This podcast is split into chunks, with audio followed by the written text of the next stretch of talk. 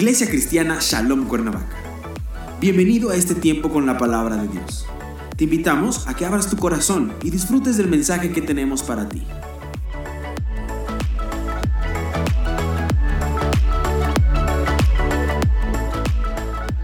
Y el título de esta predicación, de este mensaje, otra vez lo planteamos alrededor de una pregunta. Lo hemos estado haciendo así con las otras parábolas.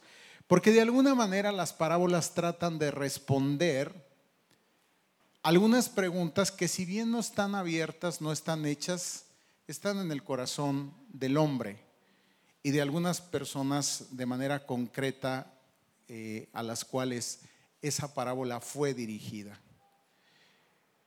Esta parábola es la parábola del fariseo y el publicano y la pregunta que nos planteamos es, ¿cómo puede Dios, siendo justo, ¿usted cree que Dios es justo y verás?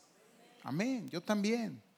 La Biblia habla de esto. ¿Cómo puede entonces Dios, siendo justo, siendo veraz, cómo puede justificar al impío? Quitemos la palabra impío y pongamos pecador. Cada uno de nosotros entonces tendremos que ponernos ahí. ¿Cómo puede Dios justificarnos? Y al hacerlo, al hacerlo, ¿no estaría incurriendo en una injusticia? Bueno, el Señor cuenta esta parábola. Lucas capítulo 18, versículo 9 en adelante. A unos que confiaban, escuche usted, a unos que confiaban en sí mismos como justos y menospreciaban a los otros, dijo también esta parábola. Diríamos, tiene firma, está dirigida. Dos hombres subieron al templo a orar. Uno era fariseo y el otro publicano. El fariseo, puesto en pie, oraba consigo mismo, escuche, de esta manera.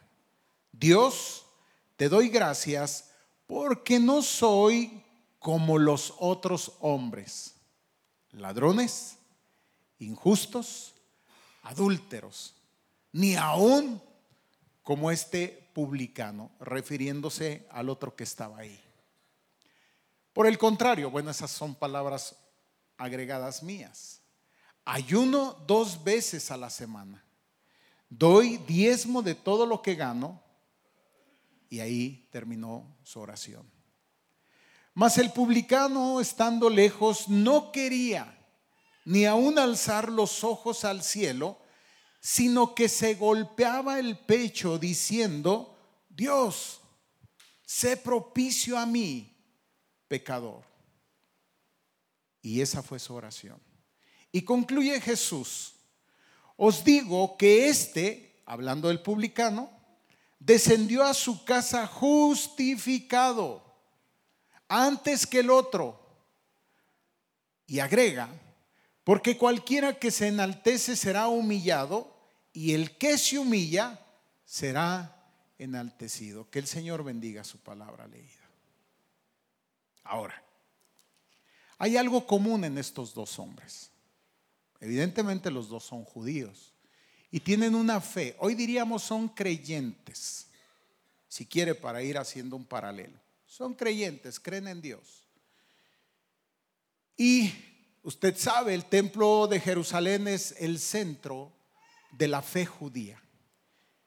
Es un lugar de encuentro del hombre con Dios.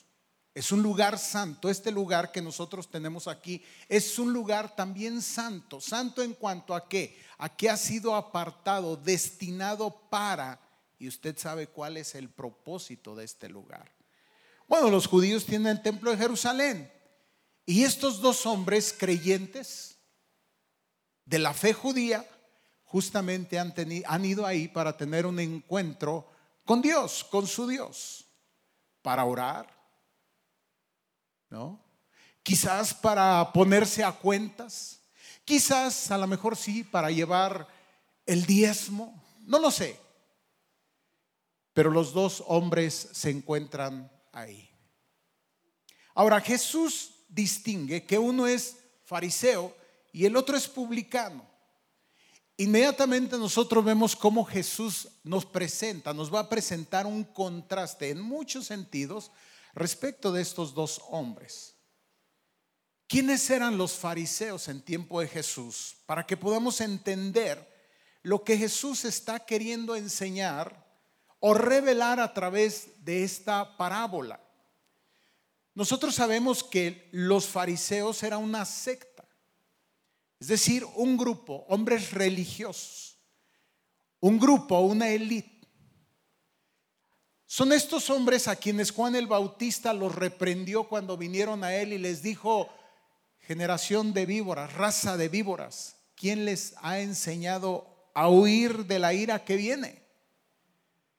Sabemos también por la escritura que eran opositores implacables de Jesús. Y sabemos que ellos fueron los que conspiraron para matar a Jesús. Y vamos a ver a través de esta parábola la razón de su odio. Literalmente odiaban a Jesús y todo lo que tenía que ver con él, a sus discípulos y posteriormente a la iglesia y aún la persiguieron. Usted sabe de esto. Hay un fariseo que nos ayuda a entender algunas cosas. Concretamente estoy hablando de Pablo, que antes de tener un encuentro con Jesús, él se define como un fariseo de fariseos, diríamos la crema innata. Este hombre, Saulo, supervisó la lapidación de Esteban. Usted lo lee en Hechos capítulo 26, versículo 10. Él nos habla en sus cartas que su intención en un principio era buena, siempre fue buena, digamos. ¿Cuál? Guardar y observar la ley de manera celosa, minuciosa.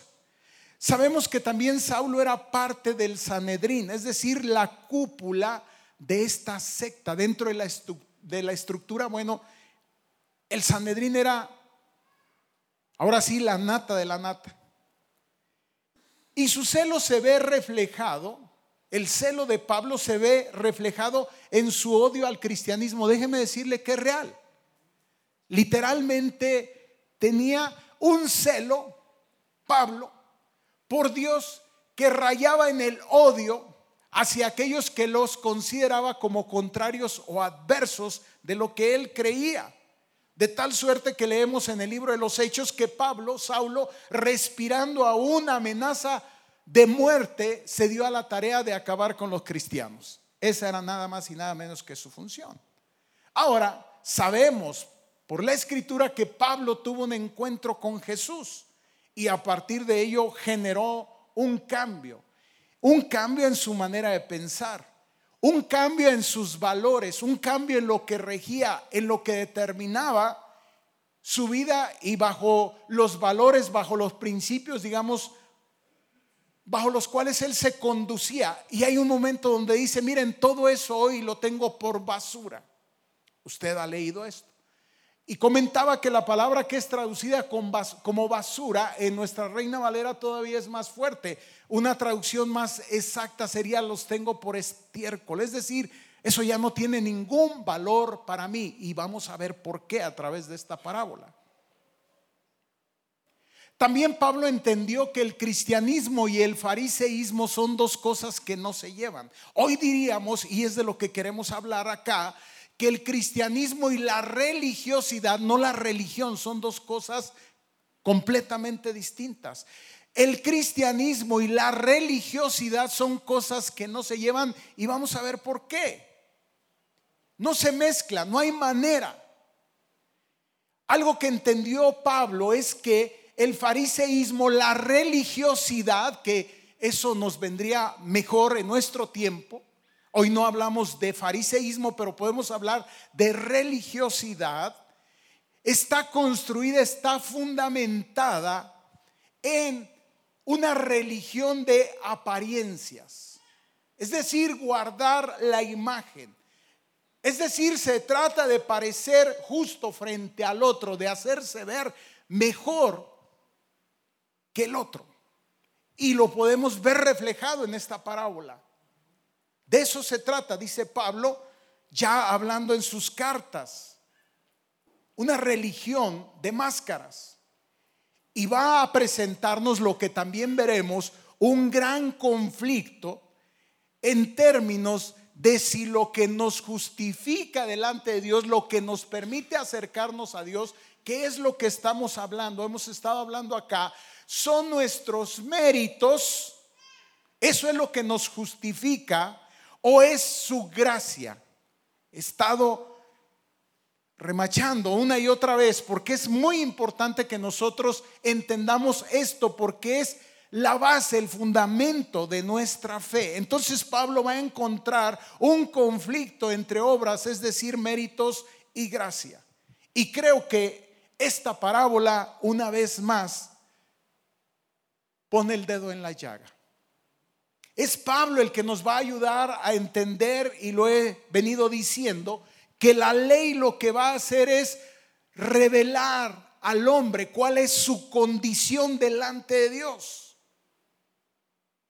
revela la condición de pecado del hombre, que el requerimiento, la exigencia de la ley es muy alto y que no hay manera de que el hombre dé el kilo, que siempre quedamos por abajo y lo planteamos el domingo pasado, porque el requerimiento de la ley es alto. Levítico 19.2 dice, santo seréis porque yo soy santo. Esa es la medida. Es decir, el carácter de Dios, lo que Dios es, está expresado en su ley. Y nos hace ver cuán lejos nosotros estamos de esa medida. Y que los judíos, fariseos, lo que hacían era guardar la ley, pero veremos que solamente guardaban la ley en aquello que abonaba, que contribuía a la apariencia. Por eso Jesús en algún momento les va a decir, vayan y aprendan lo que significa misericordia quiero y no sacrificio. Porque el problema del hombre no es un problema de apariencias, el problema del hombre es un problema del corazón, como una vez más lo vemos en esta parábola. Ese es el verdadero problema. Ahora esa es la parte negativa del fariseísmo, pero había una parte positiva también. ¿Cuál era la parte positiva? Bueno, que ellos presentaban oposición a, cualquier forma de paganismo y eso era bueno. ¿Qué es el paganismo? El paganismo era esos momentos en los cuales el pueblo judío mezclaba, se dejaba permear por la influencia de la cultura pagana hacia lo que era la fe judía, una mezcla. Usted hoy lo puede entender perfectamente bien. La religión oficial lo que hace es eso, una mezcla de cristianismo con paganismo. Los fariseos eran celosos de eso. No permitían que eso se diera. Buscaban impedir la decadencia espiritual. Son cosas buenas de su pueblo. Y digamos, como dicen aquí en Morelos, eran menos peores que otros grupos. A lo mejor no eran los más mejores, pero eran los menos peores, porque había otros grupos en su tiempo. No vamos a hablar de ellos, pero estaban los esenios, estaban los saduceos, estaban los celotes, otros grupos. Bueno, realmente estos hombres eran admirados, eran reconocidos. Guardaban posturas extremas los fariseos. Aquel pasaje en donde les dice, ustedes cuelan el mosquito, es, es literal. Los fariseos, tú lo invitabas a, a casa a comer, traían el vino, lo ponían en la mesa, ellos sacaban un paño, un sedazo y ¿saben lo que hacían? Lo pasaban por este paño para asegurarse de que ningún mosquito se fuera y ellos lo ingirieran porque consideraban a este insecto el más inmundo. Y por eso les dice, ustedes cuelan el mosquito.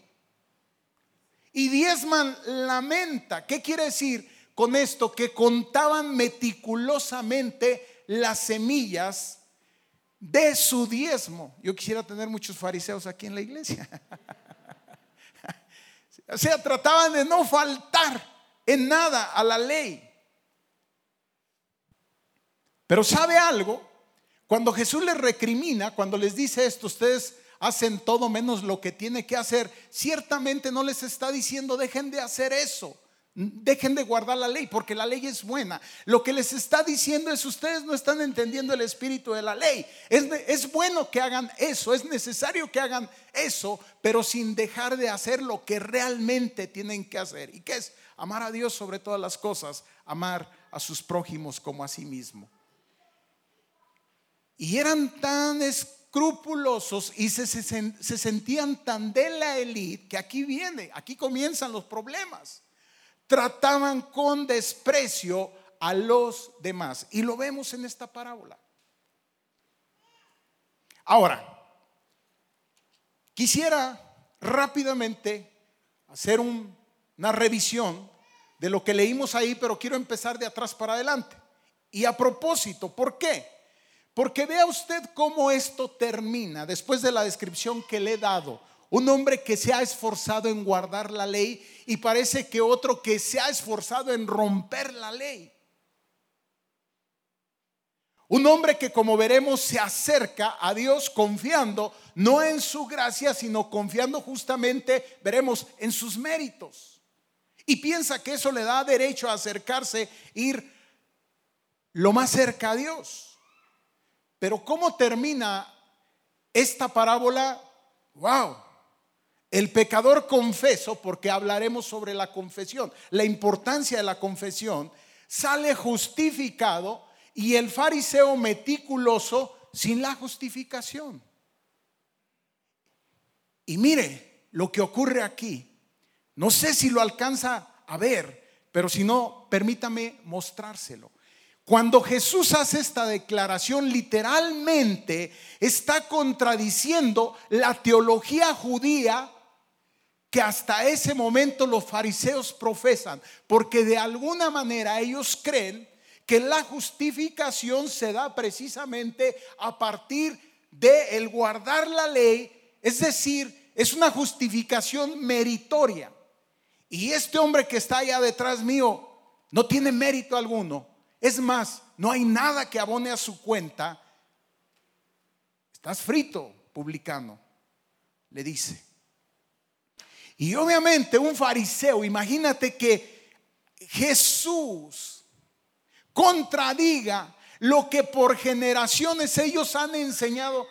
Ahora entiendo por qué los fariseos odiaban a Jesús. Y literalmente dijeron, este hombre va a acabar con nuestra religión. Debe morir. Esa fue la sentencia. Entonces la historia ofendió. Y yo diría, hermanos, ofende, sigue ofendiendo. Sobre todo aquellos que no acabamos de entender, no acabamos de, entender lo que es la gracia y qué es lo que nos hace justos delante de Dios. Hablaremos, a lo mejor para algunos, de un nuevo término, justicia imputada. ¿Qué es la justicia imputada? Entonces diríamos, cuando escucharon contar esta parábola y decir, interesante, el que estaba atrás resulta que ahora va adelante, se va en paz porque está justificado, cambiemos la palabra justificado, ha sido perdonado, y el otro se va con todos sus problemas. ¿Dónde está la justicia, diríamos? No es justo. ¿Alguna vez usted ha dicho eso? ¿Dónde está la justicia divina? Y la ley. Este hombre no guarda la ley, la violenta. Ahora, la enseñanza, como te decía, ¿cuál es aquí? Cuidado, que hay que ser hay que ser publicanos y no hay que ser fariseos. No. Esa no es la enseñanza, que no hay que guardar la ley, que mejor romper la ley porque a final de cuentas seremos justificados y seremos perdonados. Para nada, esa no es. Hay algo más profundo aquí. ¿Cómo puede Dios ser justo si justifica al impío? Y entonces, justamente ahí aparece esta palabra que te acabo de comentar. Solamente es posible cuando no teniendo ninguna justicia, una justicia por alguien justo le es imputada. ¿Qué quiere decir? Le es dada. Es decir, alguien toma el lugar de aquella persona que la ley es muy clara. El alma que pecare, ¿qué dice? Esa morirá. La paga del pecado es que muerte, pero ahí viene y agrega, más la dádiva de Dios que es vida eterna. Diga conmigo, la dádiva de Dios es vida eterna. Es decir, es, eso es la gracia. Pero esa gracia tuvo un costo, cuidado. Este es el problema, que la gente no toma en serio la gravedad de su pecado. Es grave. Hoy día nos hemos ido por otro camino. Hablamos mucho sobre la gracia, pero no entendemos que esa gracia tuvo un costo. Y ese costo que nosotros o en la Biblia llama expiación por el pecado es alguien tuvo que tomar el lugar de este condenado a muerte. Y ese alguien, ¿quién es? Jesús, el justo y el que justifica. Ese es el punto en esta parábola. Se requiere una, expiación, la muerte de Cristo. Usted entonces puede ir al Antiguo Testamento y lea. Y lea y va a entender todo el sacrificio de expiación y va a entender y le va a empezar a hacer sentido. Allá era un macho cabrío. Acá quién es? Es Cristo. Allá se ofrecía el sacrificio cada vez. Acá qué? El sacrificio es perfecto, una vez y para siempre. Amén. Yo no sé si está entendiendo esto. Si entiende esto, le va a cambiar la manera de vivir su relación con Dios, de dirigirse a Él y de vivir la vida cristiana. De otra manera, usted va a seguir creyendo que es un tema de méritos, que usted se acerca o no se acerca a Dios según tiene méritos, que usted viene a la iglesia o no viene a la iglesia según tiene méritos. No es que me he portado mal. Pues pórtese bien y venga a la iglesia. Mire, efectivamente si Dios calificara el comportamiento, ¿sabe quién está a la cabeza? Los fariseos. Dice un comentarista y me encantó, me encantó esto. ¿Por qué, ¿Por qué dice que el publicano se queda atrás y el fariseo adelante? Y entonces nos dan una explicación. Déjeme decirle, usted sabe que el templo estaba dividido en tres partes, lugar santísimo, lugar santo y el atrio. ¿Se acuerdan? Que en el lugar santísimo que estaba la misma presencia de Dios y estaba separado por una cortina. Y solamente podía entrar el, el sumo sacerdote una vez al año. Y luego de ahí para acá diríamos toda la raza. ¿Y qué cree? En el atrio y luego todavía había el atrio de los gentiles. O sea, vea usted el concepto. Y entonces los fariseos se acercaban, se ponían lo más cerca al lugar santísimo porque creía que les correspondía. ¿Por qué? Por derecho. Se fija. Querramos o no hay una mentalidad errónea, falsa, un engaño de Satanás. Yo no puedo entenderlo de otra manera. Que verdaderamente hay algo que nosotros podemos hacer, algún tipo de mérito para ganar el estar ahí. Y ellos se acercaban, por eso el, el, fariseo está lo más cercano y por eso el publicano, lo opuesto, está lo más lejos. Amado, lo que te acerca a Dios veremos no es el mérito, lo que te acerca a Dios es el corazón, la conciencia de tu realidad, de tu pecado y la necesidad de esa expiación, de que alguien haga algo por ti. Eso es lo que debe acercarnos a Dios. Entonces, si fuera por comportamiento, efectivamente los fariseos están a la cabeza. Pero ¿qué del oculto? Porque ya dijimos que los fariseos era la apariencia, pero ¿qué del oculto? ¿Qué de lo del corazón? ¿Qué de lo no expuesto? ¿Qué de lo no confeso? Y Jesús dice, el verdadero problema es el corazón del hombre. No es otra cosa lo que contamina, sino lo que sale del corazón del hombre. Y mire qué cosas salen del corazón de este fariseo que guarda la ley. ¿Qué es la justicia imputada? Una justicia que no le pertenece a usted, que no le pertenece al publicano, que no la tiene. No hay manera, no ha guardado, ha, roto, con, ha quebrantado los mandamientos. ¿Qué se puede apropiar él? Nada en lo absoluto. Nada. No le pertenece. Pero es una justicia que se le atribuye a su cuenta. Escuche usted lo que dice Génesis 15, 6. Ponga atención. Y creyó Abraham a Dios y le fue contado por qué?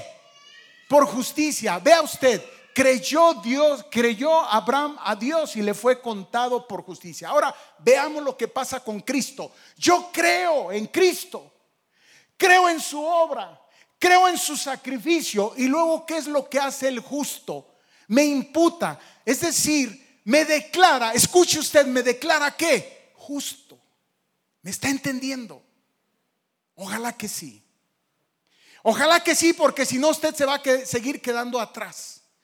Usted va a creer que se trata de hacer cosas, de hacer méritos para ganar, para estar cerca. Y no son los méritos lo que no, no hay manera de acercarse si no es a través de la gracia. La gracia es la que nos acerca, bendita gracia. Si tú estás lejos, la gracia que es para todos nos acerca. Y creyó Abraham a Dios y le fue contado por justicia. Luego entonces, si yo creo en Jesús, confío en su obra, en su sacrificio, lo declaro perfecto, suficiente para mí. ¿Sabe lo que hace en ese momento? Él me declara justo. Y sabe lo que hace eso, me da una confianza. Estoy confiando en mí, no. Ya le platiqué toda la experiencia que viví, estuve a punto de irme a esta vida. Y llegando al mero límite, no crea que yo pensé y le dije al Señor, Señor, acuérdate que soy pastor de la iglesia Shalom. Señor, acuérdate que tantos años te he servido. Señor, acuérdate que le he sido fiel a mi esposa. Qué bueno que le he sido fiel y eso ha tenido bendición para mí. Pero de ninguna manera, en ninguna acción, en ningún hecho, me alcanzaría para poder cruzar esta línea y ser recibido en la misma presencia de Dios. ¿Qué le dije al Señor? Señor, yo he creído en tu Hijo Jesús. Y he creído que no hay otro nombre bajo el cielo dado a los hombres en el cual que podamos ser salvos. ¿Me está entendiendo? Este es el tema central de la parábola. La justificación entonces es por qué? Por la fe. La justicia, somos declarados justos, es una justicia que no nos corresponde, nos es dada por la fe, por creer en Él. Entonces, ¿cuál es la respuesta a esta pregunta? ¿Acaso Dios no está incurriendo en injusticia? No, porque provee un medio. ¿Y ese medio quién es? Cristo Jesús. Él pagó, Él pagó lo que nosotros, tú y yo, merecíamos. Se hizo justicia en quién? En Él. ¿Me estás entendiendo? Y eso nos cambia, nos cambia la idea, la manera de entender la fe, la manera de vivir la fe. Hoy día no estoy haciendo méritos, hoy día estoy viviendo la vida cristiana no tratando de hacer méritos, sino como un reflejo, un agradecimiento. ¿Qué puedo decir? Agradecido con Dios cada, cada día, le amo, le sigo, le sirvo pero la justificación que he recibido ha sido por la fe a través de Jesús. Recibe a Jesús en tu corazón. Cree en su obra. Esta te acercará a Él. Entonces el error, la creencia que la gente puede ganarse el favor de Dios por ser lo bastante buena. Y aquí está este hombre para recordarle a Dios quién es Él, como si Dios no supiera qué clase de cucaraches Señor, tú sabes. No, sabe eso y más. Ten cuidado, no trates de engañar a Dios.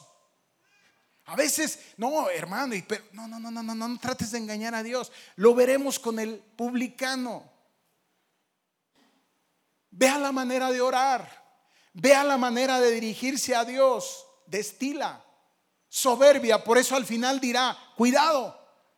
Cuidado porque el que se exalta o el que es arrogante delante de Dios, el que cree que tiene mérito alguno, cuidado. Puesto en pie oraba, escuche usted consigo mismo, ni siquiera oraba con Dios. Mientras el otro, ¿dónde está? Lejos. No quería ni aún alzar los ojos al cielo. Te decía, no son nuestras obras, méritos lo que nos acerca a Dios, es su gracia. Observe sus diálogos, sus oraciones. El fariseo ora consigo mismo, está orando para sí, acariciando, diríamos, su propio ego, en lugar de realmente hablar con Dios. Observe cuántas veces utiliza el pronombre yo, por lo menos cinco veces en dos versículos. Le da gracias a Dios, pero escuche por qué le da gracias a Dios, porque es mejor que todos. Déjeme decirle, los fariseos habían caído en tal extremo que estaban convencidos, ahora sí que aquellos que no pertenecían a su secta o guardaban las ordenanzas como ellos establecían, la imagen de Dios no estaba en ellos. Escuche. ¿Y qué es que la imagen de Dios no esté en un hombre o una mujer? Entonces es un animal, es una bestia. Y literalmente esto pensaban de gente como los publicanos. Pues quién sabe qué clase de alimaña será esto. Pero la imagen de Dios no está en él. Y este hombre ahí está. Gracias, gracias Dios. Pero gracias ¿por qué? Porque soy mejor que los demás. ¿Le da alguna alabanza real a Dios? No. ¿Le pide algo? No. Nada. Ni misericordia, ni gracia, ni perdón, ni ayuda. Son los otros. Ese es otro punto. Del religioso. El religioso tiene, no tiene la capacidad para ver dentro de él. Siempre está viendo a los demás. Esa es una característica del religioso, de aquel que no ha entendido lo que es la gracia, lo que es la justicia imputada. Entonces cree que es mejor que los, que los demás y que le da derecho a estar señalando a los demás. No, es que no es justo. Cuidado. Esto es grave delante de Dios. Arrepiéntete si estás ahí. Cuidado, son nosotros los que roban. Aquellos sí hacen trampa, yo no. Aquellos sí fornican, nosotros no. Qué interesante. Habla de ladrones, habla de injustos, habla de adúlteros. Déjame decirte que eran los pecados que les imputaban a los publicanos. En otras palabras, está hablando el publicano. ¿Sabes por qué hablamos de los pecados de los demás? Porque no nos da tiempo de considerar los nuestros. Ese era el problema de este fariseo. Es más fácil ver a los demás que verse a sí mismo. No hay una conciencia de sí mismo. ¿Cuándo veremos que justamente el acercarnos a Dios, a su presencia, uno de los primeros efectos que genera el acercarnos a Dios es tomar conciencia de quién es Dios y quién soy yo? Si de algo si algo ocurre es que tomo conciencia de quién soy yo. Pregúnteselo a Isaías. Isaías contempla la gloria de Dios y sabe lo que hace, cae de rodillas. Y no crea que se pone a hablar del pueblo, no empieza a hablar de los, dice, miserable de mí, estoy muerto. Qué interesante, el religioso no tiene conciencia de sí mismo. Hoy los psicólogos llaman insight a eso. Pues ¿qué diríamos? No tiene insight. Todo lo proyecta. Otro mecanismo de defensa, ¿no? Todo lo pone fuera. ¿Por qué? Porque no sabría qué hacer con eso. No sé qué pasaría. A lo mejor te caería convicto. Y algo que no puede tolerar el religioso es asumir la culpa, la responsabilidad, rápidamente la pone fuera.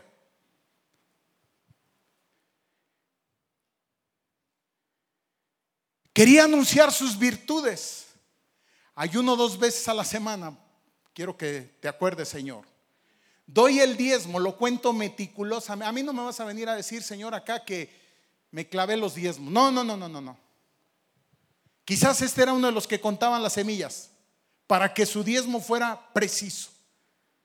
Es decir, tenía abundancia de autoestima. Pensaba claramente más alto de sí de lo que debía. Vea la oración del publicano, corta y sincera. Prácticamente no dice nada, pero dice lo que tiene que decir. Dios, sé propicio a mí, que soy un pecador. ¿Cómo se llama eso? Confesión. ¿Cómo opera la justicia imputada? Justamente así. Si no hay confesión, si no hay arrepentimiento, no hay perdón delante de Dios. Así de fácil funciona. ¿Y qué tenemos aquí? Tenemos un reconocimiento de cuál es mi condición. Es decir, este hombre se preocupa por su propia culpa, no por la de las otras personas. ¿Cuánto tiempo pasas pensando en los demás y cuánto tiempo pasas pensando en ti? Revísalo. ¿Cuánto?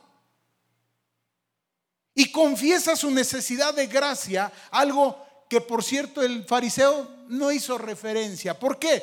Porque lo que trae él cree que le alcanza.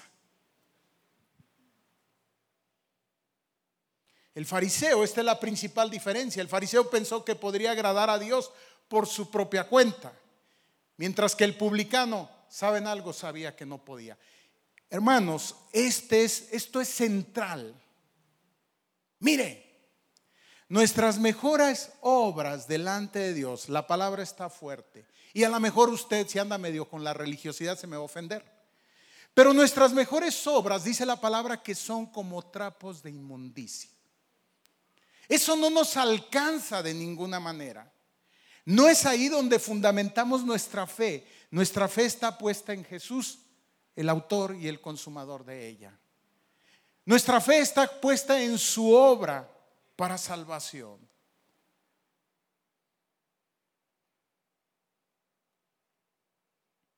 Creo que después de lo que Jesús dijo, sin duda debe haber, debe haber habido fuertes manifestaciones no solo de asombro, sino estoy seguro de indignación. Espero que no haya aquí gente indignada. Pero vea cómo cierra esto. Y con esto terminamos. Os digo que este descendió a su casa justificado. Y el otro, y el otro no. Lo dice de otra manera.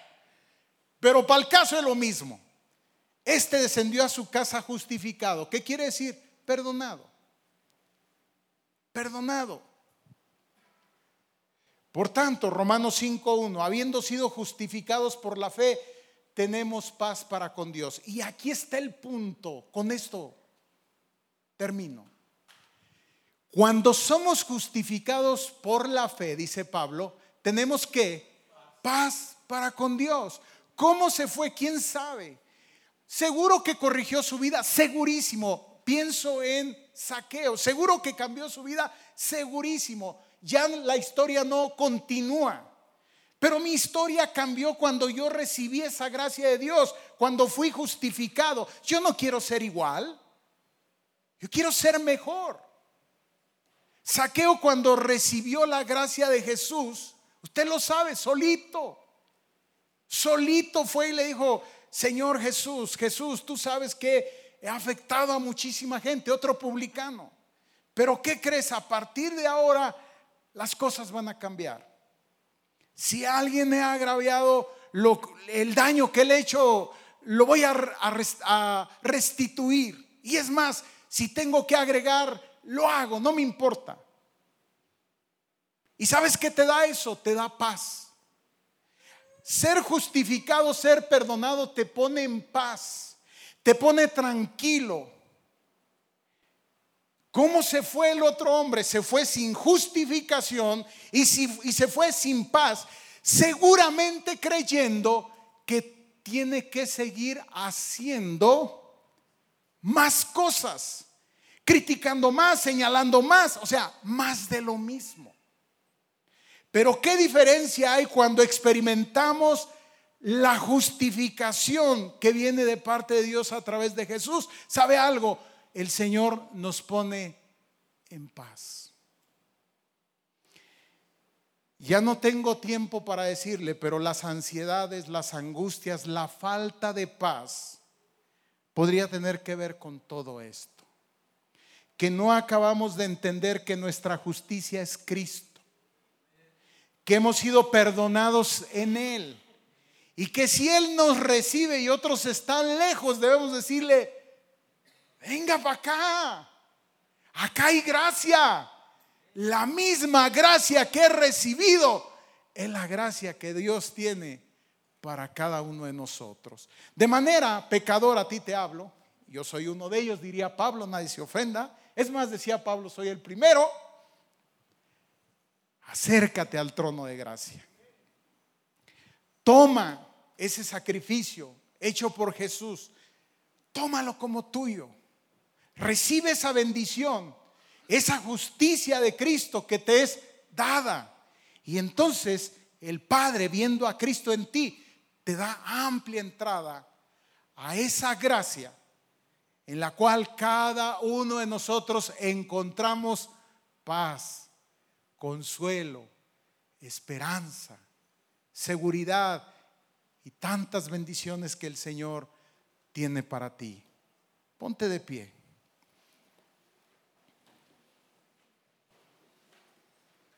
El recaudador de impuestos se fue plenamente justificado. Escucha, sí, sin realizar ninguna obra de penitencia, sin hacer ningún sacramento. ¿sí? Por eso la iglesia cristiana no estamos, con todo respeto, si alguien aquí, aquí después podemos platicar, pero no estamos con el tema de los sacramentos, porque el sacramento implicaría que necesitamos hacer algo más y que la obra de Cristo no es que perfecta, suficiente. Y la obra de Jesús es completa, plena. Nosotros entonces al bautismo y a la Santa Cena, ¿cómo le llamamos? Ordenanzas. Que reflejan, que manifiestan nuestra fe, que la expresan. Pero descansamos en la suficiente obra de Jesús a través del derramamiento de su sangre, su sacrificio. No necesitas entonces ningún tipo de sacramento ritual ningún tipo de obra meritoria. Si tú dices, no, pastor, es que usted no conoce mi vida. Mira, no la conozco, pero Dios sí. Acércate al trono de su gracia. Acércate. Recibe esa gracia de Dios. Es que primero voy a tratar de cambiar eso. No, no funciona así, créeme, no funciona si voy a dejar estas cosas y después me acerco. No, no, no funciona así. Acércate. Descansa en la gracia de Dios. Él pondrá esa justicia en ti, te dará algo más, te dará la presencia del Espíritu Santo que te ayudará a vivir una vida que le glorifique a Él, que le honre, una vida de bendición. Señor, en esta hora estamos delante de ti. Conoces el corazón de cada uno de estos dos hombres, Señor. Conoces nuestro corazón. Y creo que de alguna manera, de alguna forma, nosotros estamos ahí. Señor, permite que cada uno podamos reconocernos como necesitados, como urgidos de esa gracia tuya, de esa obra. Señor, que podamos descansar en ti. Te alabamos, te bendecimos. Dios, por la fe, aquellos que hemos reconocido a Jesús, ahora somos tus hijos. Te pedimos también, Señor, que derrames todo tipo de bendición. Conoces nuestras necesidades y en este momento también las ponemos delante de ti. Para que en tu abundante gracia, Señor,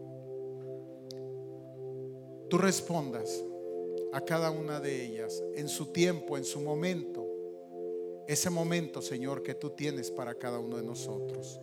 Especialmente, Señor, en esta hora, bendice a alguien que quizás como este publicano se mantiene a la distancia.